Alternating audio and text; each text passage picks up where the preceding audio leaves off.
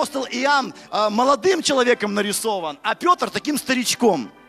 Хотя они были примерно сверстниками.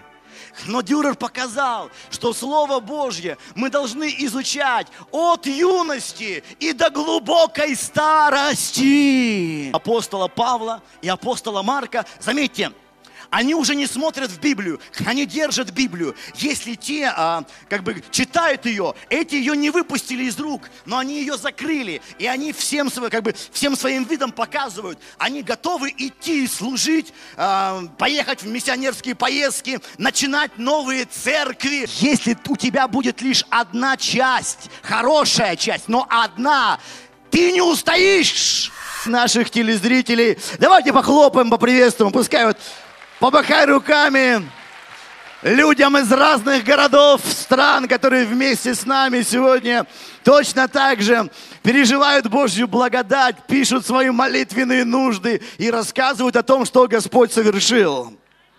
Вы знаете, Бог очень много совершил. И для меня огромное благословение не только быть у вас на этой конференции, служить. Я также вижу, что Бог делает и сам переживаю Божье благословение – вы помните, когда я а, проповедовал, кто был в пятницу вечером, да? Были? Помните, я проповедовал, я затрагивал некоторых людей из истории церкви, и в том числе основателя свидетелей Иеговы Чарльза Рассела. Помните? После окончания собраний я э, шел туда, вот в другое здание, и ко мне подошел лидер вашего служения для глухонемых и сказал, что на этом собрании вечером пришло двое глухонемых, посещающих свидетелей Иеговы. Во время собрания они почувствовали прикосновение Божье, раскаялись и решили больше ничего общего не иметь со свидетелями Иеговы, а ходить в церковь Божью. Вы знаете, а, может быть, некоторые не понимают, кто не знаком со свидетелями Иеговы, но если вы общались с ними хотя бы раз, вы понимаете, что необходимо чудо, чтобы пробиться через, знаете, вот их заслонку, вот их разума, их клише мозговых и достучаться до их сердец. Но Дух Святой делает невозможное возможным, правда же? Скажи ближнему, Дух Святой и тебя может коснуться точно так же. Я, знаете, я когда сегодня утром пришел сюда, пришел сюда на собрание, я думаю, пятый день конференции. Я уже столько напелся, намолился, наслушался и почувствовал, что вот я уже какой-то, знаешь, уже невосприимчивый ни к чему. Но когда я поднял руки, я думаю, Господи, ну у меня же еще есть один день на конференции. Не хочу, чтобы дьявол украл его. Хочу получить благословение. И знаешь, такая свежесть пришла вообще. Я даже думал, как я проповедовать сегодня буду. Ну ничего, Бог обновляет в силе, правда же? Бог обновляет в силе. И драгоценное, все настолько на конференции, так много собраний, так много. У меня нет даже много времени для вступления. Но вот то, что объединяет разных проповедников, говорящих на разные темы на этой конференции. Вы слышите, здесь не просто проповедуются какие-то библейские доктрины. Каждый рассказывает, как эти библейские истины э, воплощаются и действуют в их личной жизни. Как Бог говорит, мы хотим не просто книгу читать, мы хотим Его голос слышать. Я а, признаюсь, в отличие от э, пастора Генри Мадавы, который сегодня утром проповедовал, да простят меня мужчины, присутствующие в зале, не увлекаюсь я ни футболом, ни хоккеем, и вообще не понимаю, как можно сидеть и переживать за какие-то спортивные мероприятия, глядячи в телевизор. Есть еще какие-то, ну, такие мужчины, как я, такие странные, такие, не любящие футбол. В общем, я, я лучше, знаешь, я лучше вокруг дома пробегусь кружком. Может быть, не поставлю мировой рекорд, зато польза будет для здоровья, чем я буду сидеть, знаешь, бутики ехать, кушать и смотреть эти мероприятия. Вот, ну, ну, все мы, слава Богу, все мы разные, правда же? И ко мне Бог, тем не менее, обращается по-другому. А, не так давно мы с супругой а, служили в Европе, мы были в Германии. А, у нас было несколько собраний, у Диана делала концерты. И вот мы были, кстати говоря, у нас, знаете, вот, если говорить уже о чудесах Божьих, а, Бог недавно совсем сделал такое чудо в нашей жизни. Почему, например, Диана, она должна была приехать со мной, но не приехала, потому что мы э, с, э, с удивлением обнаружили в сентябре, что, оказывается, мы уже такие, ну, молодые в духе, но уже прожившие немало в теле люди, снова ожидаем ребенка, понимаете? Для меня это было потрясением огромным, потому что вот, вот вы иногда вот люди сидят в зале и думают, вот эти люди такие, смотри, там им, им великий Бонки их за руку пожимает, а я такой маленький человек, меня пастор-то наш не пожимает руку, наверное. Вот иногда ко мне подходят люди после собрания, и вот в последние, наверное, в течение года последнего подходили в разных городах, причем, не только в Екатеринбурге, и говорили, пастор, мне Бог давал сон, вот рассказывают, мне Бог давал сон, как будто вот у вас, э, ты дома играешься, и у вас какой-то маленький ребенок, какой-то там мальчик какой-то маленький. Я так сидел думал, много чудесных людей в церквах, и чудиков много. И знаешь, и так не обращал на них никогда внимания. И мне говорили, какие-то сны, откровения или еще что-то. Потому что, ну мы вообще уже все, мы, мы, мы решили теперь, э, если дети, то только духовные. Вот.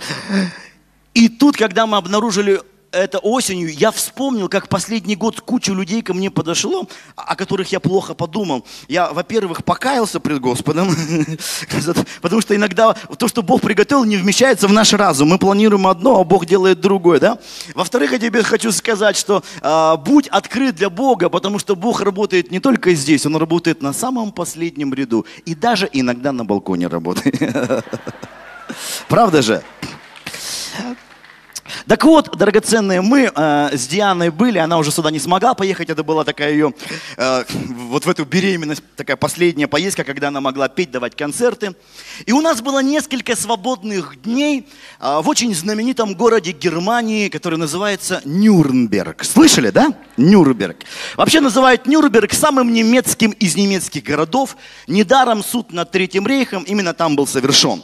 Вот. Но, конечно, Нюрнберг, он имеет намного большую историю, чем только история Третьего Рейха. Это город, где жило много удивительных людей. И вот мы с супругой ходили э, по улочкам этого города, смотрели, э, отдыхали, сидели в, кафе, в, там, в кафешках. И мы наткнулись на один дом. И оказалось, что в Нюрнберге жил известнейший художник э, Возрождения Альбрехт Дюрер. Слышали такого художника? Я даже попросил, можно э, сделать его э, автопортрет. Он, он себя так нарисовал. Вот смотрите. О, а, красиво, да, дяденька? На кого похож? Вот на немца. Ну понятно, на немца похож, да? Я тебе сказал, ты знаешь. На кого похож?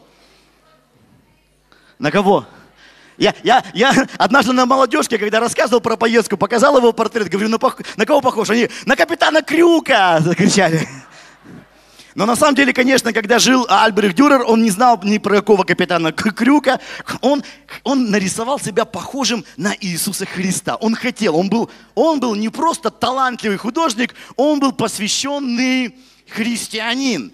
И когда он услышал о 95 тезисах, которые а, написал Мартин Лютер. Он взял, изучил их и после стал убежденным сторонником реформации, сторонником, сторонником Лютера. И он даже, он, у него много известных работ. Даже те люди, которые не очень хорошо знакомы с живописью, вы знаете, вот эти, такая гравюра «Молящиеся руки». Помните такая «Молящиеся руки»? Это как раз нарисовал Альбрехт Дюрер. «Меланхолия», такой сидит ангел печальный. Это тоже Дюрер. Так вот, Дюрер мечтал Лютера нарисовать, но, к сожалению, они так и не встретились в жизни. И он ему послал несколько своих работ. И вот там был дом-музей Альбрехта Дюрера. Мы там ходили, смотрели. А я, признаюсь вам честно, люблю музыку, люблю литературу. Живопись, ну, не так близка мне, я не так ее понимаю и не так в ней разбираюсь, как в других искусствах. И вдруг я увидел картину, самую последнюю картину Альбрехта Дюрера – она меня просто поразила. Я стоял и долгое время смотрел на нее. А потом я стал думать, что это за картина. Я стал читать информацию. И оказалось, можно ее показать, эту картину? Самая последняя картина Дюрера. Это картина, которую Альбрих Дюрер назвал своим завещанием потомкам. Нюрнберг, интересно, это самый первый город, большой город Германии, принявший реформацию, ставший на сторону Лютера. И через год после этого Альбрехт Дюрер рисует эту картину и дарит ее своему родному городу, городу, в котором он родился, и городу, в котором он умер. И он писал, я читал его письмо, что ни в одну картину я не вложил столько стараний, как в эту. Это мой подарок моему родному городу и мое духовное завещание, завещание потомкам. И картина эта называется «Четыре апостола». Здесь вот не очень видно, но вот снизу у этой картины написаны определенные слова. Там есть вот такие слова написанные. Я э, прочитал эти слова. Послушайте, что написал Дюрер под своим духовным завещанием. Все мирские правители в эти опасные времена пусть остерегаются, чтобы не принять за божественное слово человеческие заблуждения. Ибо Бог ничего не добавляет к своему слову и ничего не убавляет. Поэтому слушайте этих превосходных четырех людей, Петра, Иоанна, Павла, Марка и их предостережения. Дальше под этими словами, прямо под картиной, написаны четыре места из книг этих апостолов. Из первого послания Иоанна, а Иоанн, вот этот стоящий в красном плаще, написано такое место. Возлюбленные, не всякому духу верьте, но испытывайте духов, от Бога ли они, потому что много лжепророков появилось в мире. Дальше второй апостол Петр, он стоит рядом с Иоанном, у него в руках такой ключ. И из второго послания Петра, из второй главы такие слова – были и лжепророки в народе, как и у вас будут лжеучители, которые ведут пагубные ереси и, отвергая искупившего их Господа, навлекут сами на себя скорую погибель. И многие последуют их разврату, и через них путь истины будет в поношении. Третье место, Марк, Евангелие, 12 глава. «Остерегайтесь книжников, любящих ходить в длинных одеждах, сии на показ долго молящиеся». И четвертое, последнее место, которое цитируется под картиной, это послание Петра, второе послание, извините, второе послание апостола Павла Тимофею, Павел вот в белом плаще стоит. Третья глава. «Знай же», на этой конференции немало – не, э, звучало это место Писания, да? Знай же, что в последние дни наступят времена тяжкие, ибо люди будут более сластолюбивы, нежели боголюбивы, имеющие вид благочестия, силы же его отрекшиеся, таковых удаляйся. И вы знаете, из самой этой подборки цитат видно, что своей картиной Альбрехт Дюрер хотел как бы обратиться к церкви и сказать, церковь, храни Божью истину и отличай Божью истину от человеческих домыслов, от человеческих мудрствований. И, конечно, прежде всего он, как сторонник реформации, относил это к папистам, к тем людям, которые продавали спасение за деньги, покупайте индульгенции. И не случайно, через сто лет после того, как эта картина была написана, один баварский курфюрст а, потребовал, чтобы Нюрнберг отдал ему эту картину – и он привез ее в католический э, Мюнхен, потому что Нюрнберг протестантский, Мюнхен был католический. И когда он, поклонник, э, увлекающийся творчеством Дюрера, привез эту картину, он сделал сначала одну вещь. Он внизу отрезал эти места Писания и отправил их обратно в Нюрнберг. Я так подумал, почему не сжег? Потому что он понял, кого Альбрих Дюрер имел в виду, когда писал это. И, и он, как католик, говорит, протестанты сами забирайте-ка себе, это лучше. Но интересно, послушайте, Альбрих Дюрер имел в виду не только э, католиков, папистов, когда говорил о том, что важно хранить истину и не смешиваться с человеческими заблуждениями. В это время среди реформаторов – появились так называемые радикалы, Если Лютер говорил, что не нужно поклоняться изображениям, то эти радикалы говорили, вообще нужно сжечь все, все картины, разбивать все искусство от дьявола. И все крушили. Если Лютер говорил, давайте вернемся к Писанию, отставим все человеческие рассуждения, больше будем Писание изучать, то эти фанатики-радикалы говорили, да и Писание нам не нужно, Дух Божий поведет, куда ему надо. Если Лютер говорил о реформации, то эти фанатики типа Томаса Мюнцера, они из реформации устроили крестьянскую революцию. Давай круши дома богатых. И когда реформаторы, Мартин Лютер смотрели на этих фанатиков, они были в таком огорчении. Именно в это время Дюрер и пишет эту картину. И вы знаете, цель этой картины, как церковь может сохранить истину и жить в истине. Мы сегодня смотрим, и для нас, а вот смотрите, у этой картины посередине такая черта идет. Видите, да? Такая, не очень видно, черта. В действительности, эта картина состоит из двух частей. А, левая и правая, так называемые диптих, диптих, две части. Мы сегодня смотрим, ну, диптих и диптих. В то время это было необычно, потому что художники рисовали триптихи, три части.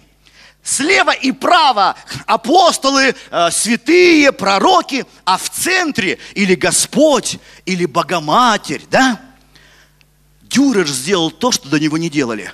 Он убирает среднюю часть и делает только боковые. Знаете почему?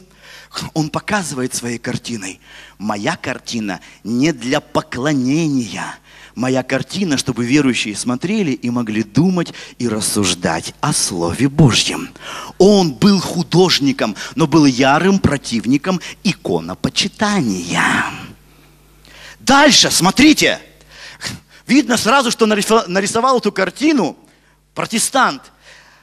На первом плане Иоанн и Павел. Иоанн, любимый апостол Лютера и самого Дюрера.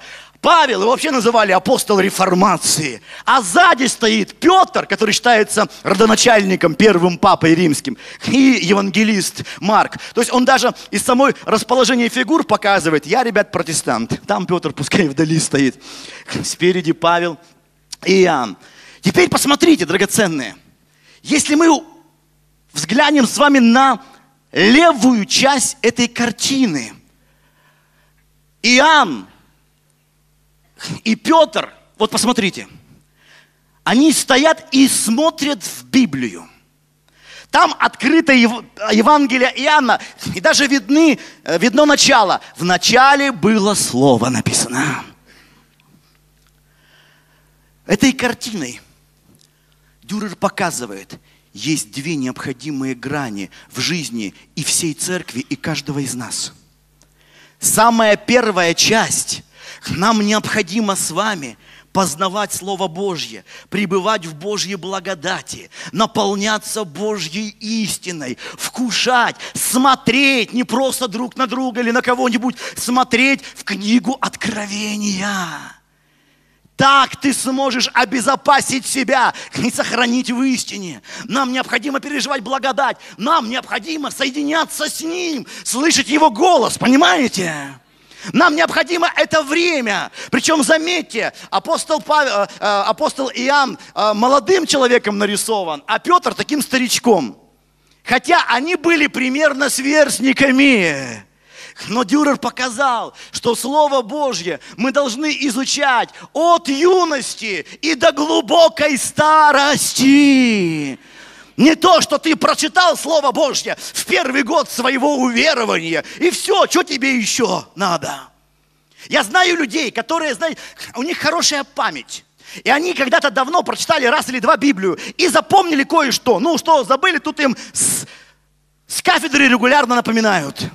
Но когда у них в жизни встает проблема, это им не помогает. Потому что, послушайте, если ты год назад принимал лекарство, и оно тебя исцелило, то заболев через год, тебе мало только помнить о лекарстве, тебе нужно принять лекарство сейчас. То, что ты когда-то год назад поел и насытился, сегодня тебе не, тебя не сделает более сытым. Так, точно так же Слово Божье. Вы знаете, что я обратил внимание на что? У многих христиан нет Библии, у нас есть память о Библии. Мы не читаем Писание, у нас есть память о Писании. Если ты хочешь жить в истине, тебе необходимо регулярно, каждый день пребывать в Его Слове. И это не просто красивые христианские или церковные лозунги. Это должен быть стиль жизни. И пока ты не научишься такому стилю жизни, твоя христианская жизнь будет постоянно нестабильной. Сколько бы лет ты не был в церкви, ты должен пребывать в Его Слове. Если мы посмотрим с вами на других двух апостолов, а, на апостола Павла и апостола Марка, заметьте, они уже не смотрят в Библию, они держат Библию. Если те, а, как бы, читают ее, эти ее не выпустили из рук, но они ее закрыли, и они всем, как бы, всем своим видом показывают, они готовы идти служить, а, поехать в миссионерские поездки, начинать новые церкви, они готовы действовать. Там, можно картину целиком, там вот в руках у Павла такой посох, он готов уже идти и проповедовать, и служить, и там они придут в новое место, и Павел откроет Слово Божье и опять будет благовествовать. Теперь посмотрите, если вы сравните левую и правую часть, они вообще разные. Одна часть такие умиротворенные, спокойные, знаете, такое благодушие в этом – а здесь глаза горят, они в руках посох. А, э, Марк там видно, он свиток сжимает. Они готовы идти, действовать и служить. Теперь послушайте. Вот это две необходимые грани нашей жизни христианской, если мы хотим сохранить истину. Есть ли в твоей жизни, послушай сейчас внимательно, если ты смотришь эту программу, послушай внимательно, если у тебя будет лишь одна часть, хорошая часть, но одна, ты не устоишь. Я видел людей, которые только, у них вот одна часть. Давай, покажи Иоанна и Петра. Вот они в Библии, они пребывают в Слове, они там изучают, но они ничего не делают, никуда не идут, никому не служат. И у них происходит, знаете, варятся в собственном соку. И вроде бы все хорошо, и духовно все, и так здорово, и все такие милые, но чего-то вот в такой церкви не хватает – чего-то не хватает в такой христианской жизни. Послушай, некоторые из вас уже давно в церкви, но подумай, где ты служишь, что ты делаешь для Бога. У нас намного больше служения, чем просто приходить, читать, смотреть, думать. У каждого из нас есть призвание. Если же мы посмотрим на вторую часть этой картины, где Павел и Марк, вроде тоже хорошо – но вы знаете, если в церкви есть только деятельность, только лишь одна активность, то церковь перерождается в организацию, у которой много работы, но как будто эта работа не несет в себе благодати, просто некая религиозная деятельность. Всякая активность, которая, которая имеет источник не в исследовании Библии – является чуждым огнем для Господа. И если мы с вами посмотрим на историю церкви, сколько в истории церкви деяний, мероприятий, за которых сегодня верующим стыдно. А все ведь совершалось ради любви Господа. Покажи еще вот полностью картину. Ради того, чтобы служить Богу, чтобы Господь был прославлен. Если Лютер был очень активным человеком, но в его жизни его деятельность, активность уравновешивались его глубоким изучением слова, то вокруг него стали появляться люди, у которых не было, как у Лютера, этого углубленного изучения Библии, но активность была. И они шли и делали и такие вещи, что Лютеру потом было стыдно. Он был часто в депрессии, когда видел то, что происходит среди некоторых его последователей. Если мы посмотрим сегодня крестовые походы, костры инквизиции, где сжигали неверных, Варфоломеевская ночь. Все это совершалось во имя Господа и ради любви к Богу. Ну подумаешь, ребята, ну где же в этом благодать? Где же в этом истина? Сразу вспоминаются ученики Иисуса Христа, которые ради того, что Иисуса оскорбили, Иисуса не приняли. Господи, давай, ради такого оскорбления нашего Господа пожжем огнем это селение. Что Иисус сказал? Не знаете, какого вы духа. Я иногда смотрю на некие деяния современного христианского мира. У меня тот же самый вопрос. Слушайте, а вы знаете, какого вы духа? Да, активность большая. Вот, энергичность. Ого-го, какая энергичность. А какого вы духа? Какого вы духа, ребята? Ведь мы не просто что-то делаем для Христа. В нас должна быть истинная благодать. Апостол Павел сам в свое время гнал церковь, думая, что этим он служит Богу. Понимаете, да? Он был очень активным, он был очень деятельным, но в реальности Христа-то он не знал. Поэтому, когда он познал Христа, он обращается к таким людям, каким он раньше сам был, и говорит, вы имеете ревность по Богу, но не по рассуждению. Помните, да? Активность есть, ревность есть, а рассуждение, мудрости, благодати в этом нет никакой. И я покажу вам лишь одно место из послания апостола Павла, где он пишет про настоящую христианскую ревность. Давайте откроем послание к Титу. Павел пишет одному из своих духовных сыновей. И он говорит, смотрите, Тит, 2 глава, 11 стих. «Ибо явилась». Слава Богу, что явилась, а? Благодать Божья, спасительная для всех человеков, научающая нас, чтобы мы, отвергнув нечестие и мирские похоти, целомудренно, праведно и благочестиво жили в нынешнем веке явилась благодать Божья. Мы имеем слово благодати. Мы можем питаться из источника благодати. Благодать Божья явилась, но и эта благодать не просто явилась. Они что делают? Они читают книгу. Потому что знаешь, что делает благодать? Научает. А чему она научает? Читайте.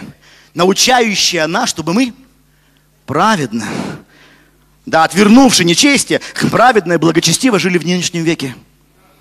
Прежде всего – Божья благодать исти, учит нас святости. Порой люди в средние века участвовали в крестовых походах, потому что они так нагрешили и думали, сейчас мы за Христа зарежем тут несколько десятков людей, Бог нас и простит. Всякая деятельность, которая идет как попытка загладить свой грех Богом неблагословенна. Потому что мы получаем оправдание не по своим делам и не по заслугам, а только по спасательной благодати. Вот поэтому заметьте, у Иоанна именно красный плащ, то, что нам нужно, кровь Христа очищает нас и делает нас праведными и благословенными не деятельность, не служение, не заслуги, не наша христианская активность, а только Его милость. Поэтому проблемы, беги к Нему, не начинай что-то сразу делать, чтобы как-то загладить, не поможет.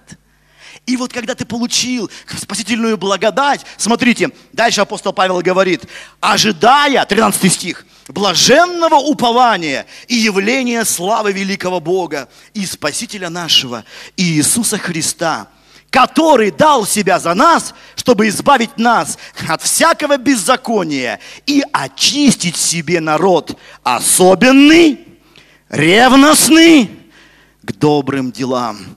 И вот она вторая часть. Когда мы пережили спасательную благодать, очищающую нас, научающую святости, тогда, смотрите, у Павла белый плащ. Мы в святости и чистоте можем идти и совершать ревностно добрые дела для Господа. Мы народ особенный, ревностный к добрым делам. Вот они, две части. Теперь посмотри на свою жизнь. Есть ли у тебя эта часть? С одной стороны, вот эта умиротворенная часть, спокойная, когда ты один на один с Ним, один на один с Его Словом. Один на один читаешь, изучаешь, размышляешь, Сегодня люди боятся тишины. Даже когда мы остаемся одни, нам нужно что-то включить, надеть наушники. Мы боимся порой своих мыслей. Мы боимся размышлять, мы боимся думать, но при этом мы очень хотим, чтобы Бог нам говорил, когда, милый, когда Богу говорить к тебе, у тебя все время что-то звучит вокруг, и шум, суеты, сует заглушает голос доброго пастора. Самые важные вещи. Знаете, я очень люблю конференции, я очень люблю собрания. В моей жизни самые важные вещи я получал, когда был в тишине один на один с Ним.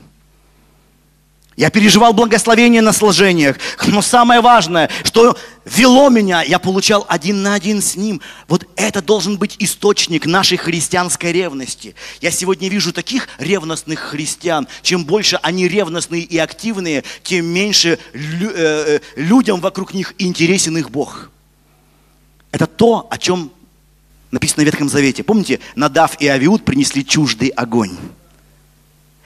Бог уничтожил их, помните? И сказал, что в приближающихся ко мне освящусь. Если не уничтожить тех, кто ради Бога идет с чуждым огнем, то они этим чуждым огнем уничтожат всех вокруг. Потому что только Божий огонь, в нем можно гореть и не сгорать, как в этой неопалимой купине Моисея. Нам нужен настоящий огонь.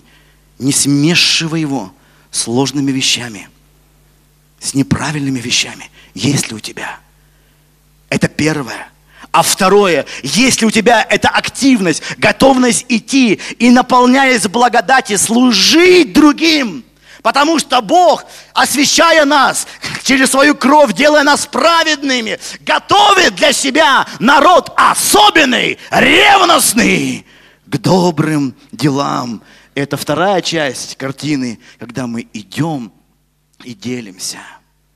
Теперь обратите внимание, а, вот я читал, когда исследование про эту картину, меня она так заинтересовала. Я вам скажу честно, я когда был в Германии, я ее в компьютер поместил, я каждый день на нее смотрел и получал откровения, столько откровений. Я бы вам рассказал, но мне надо еще, чтобы Анатолий проповедовал.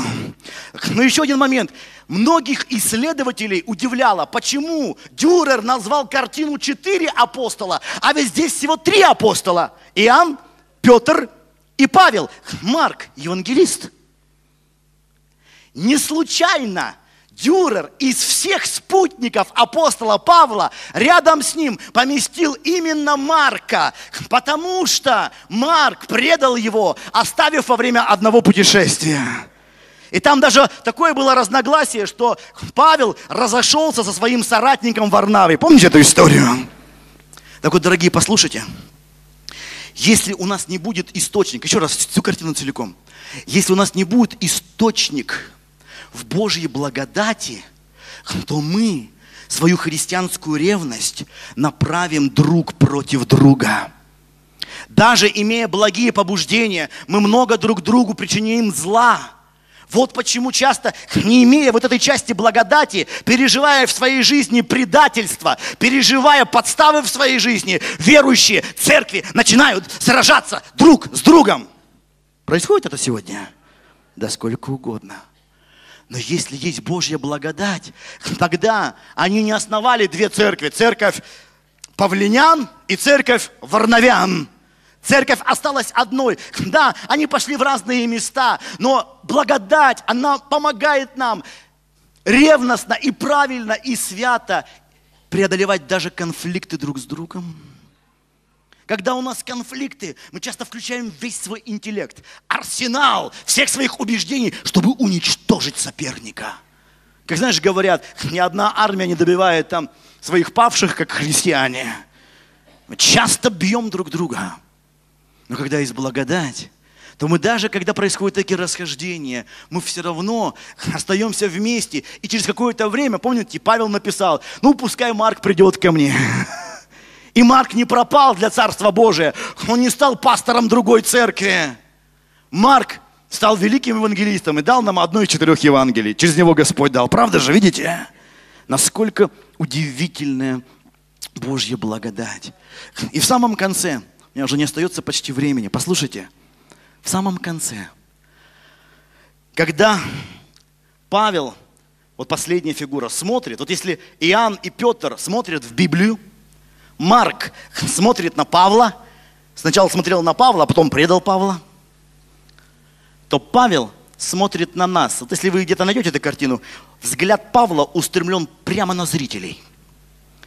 И Павел словно хочет сказать, можно, чтобы вышел, поиграй на органе. Павел словно хочет сказать, мы сталкивались в своей жизни с ересью. Мы сталкивались в своей жизни с лжеучениями и лжепророчествами. Мы сталкивались с разногласиями и расхождениями. Но мы все равно сохранили истину и продолжили служить в истине всю свою жизнь. Через это Альбрехт Дюрер хотел как бы обратиться к Лютеру и ко всем реформаторам, потому что среди реформаторов тоже и лжепророки стали появляться, и лжеучителя стали появляться, и предатели стали появляться. Лютер в это время был в депрессии, и Альбрехт Дюрер, он написал он эту картину, как бы чтобы ободрить его. Апостолы сталкивались с тем же самым, с ересью, с лжеучениями, но они не сдались, а продолжили служить. И он говорит, ребята, давайте будем служить дальше, давайте будем хранить истину и служить в истине, иметь благодать и очищающую кровь Христа, и белизну служения, чистой ревности по Господу. И поскольку это его завещание, он не просто к реформаторам обращается, но и к нам с вами. Я 20 лет служу пастором, столько всего насмотрелся. Есть странные люди, какие-то лжепророчества регулярно – какие-то вещи, позорящие христианство, регулярно какие-то учения странные возникают, что приходится все время кому-то что-то объяснять. Возникают расхождения и огорчения, и разногласия, и с предательством мы сталкиваемся. Но когда я смотрю вот на эту картину Альбрехта Дюрера, то апостол Павел говорит, Виктор, мы это переживали, мы через это прошли, через это прошли реформаторы и многие поколения в истории церкви. И вы пройдете, потому что Бог не допустит испытаний для церкви 21 века сверх сил. Он смотрит на тебя, на тебя. Возможно, ты не первый год в церкви. Ты, может быть, тоже столкнулся с разными учениями. Ты скажешь, пастор, я запутался. Я иногда общаюсь с людьми и говорю, Виктор, мы запутались. Столько разных книг сегодня в христианстве. Я уж не знаю, благословение был книгопечатный станок или не благословение. И Библию печатали, тут же ереси печатали. Что трудно, трудно определить. И всякие пророчества. И уже даже некоторые говорят, пастор, вот мы говорим о чудесах. А столько мы слышали разных пророчеств, которые потом не исполнились. Бывало такое, нет? И знаешь, и внутри какой-то такой червячок. Как же так? И уже ты с сомнением смотришь на кафедру. Так драгоценное, это было раньше. Это было во времена Павла. Это было во времена реформации. Это происходит сегодня. Но когда смотрит Павел, говорит, ребята, мы прошли, вы пройдете. Когда Альбрехт Дюрер умер, то его друзья говорили, что он был верный, добрый христианин и пламенный сторонник реформации и Мартина Лютера. И на его могиле написано, на могиле Дюрера, она там в Нюрнберге находится, на одном из кладбищ. Там написаны такие слова. Знаете, я прочитал просто, я там стоял чувствовал, я не то, что общался с умершими, но иногда бывает последнее слово цепляет, а? Так вот там вот написано на его, на его могиле. Хотите узнать, не знаю, или, или только позвать уже все. Там написано, здесь находится все, что было смертным в Альбрехте Дюрере. Точка.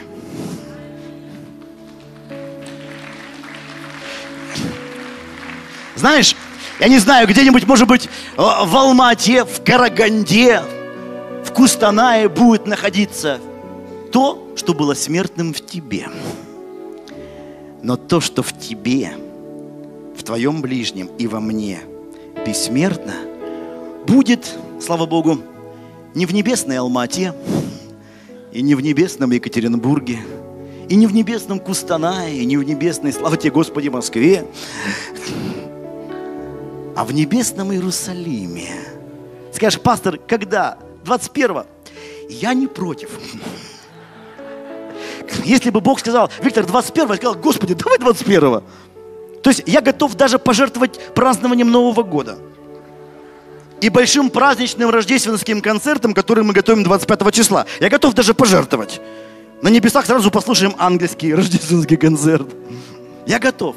Но Бог у меня не спрашивает. Он не спрашивает ни у одного пастора, ни у одного проповедника. Бог говорит, не знаете, готовьтесь, что даже в полночь.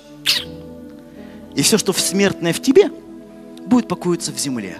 А вот бессмертное пойдет в его царство. В вечность.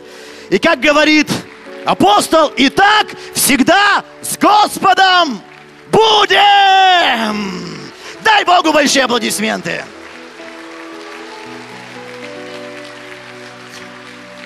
Слава Иисусу. Господь, я молю за каждого человека здесь, в этом зале. Я молю за каждого моего брата, за каждую сестру. Благослови, мой Бог, каждого из них.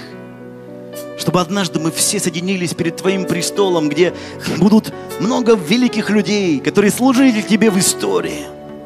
И мы со всеми святыми настоящего и прошлого будем славить Тебя, нашего Бога, Царя Царей. Я молю, Боже, помоги нам устоять в истине, сохранить в истине, служить в истине. Помоги нам хранить эти две грани нашей жизни и нашего служения. Помоги нам, Боже, во имя Иисуса Христа, жить в спасательной благодати, научающей нас святости и благочестию, и быть ревностным народом в добрых делах не уходить ни в одну, ни в другую крайность. Да будет тебе вся слава, честь и хвала. И каждый верующий да скажет Аминь.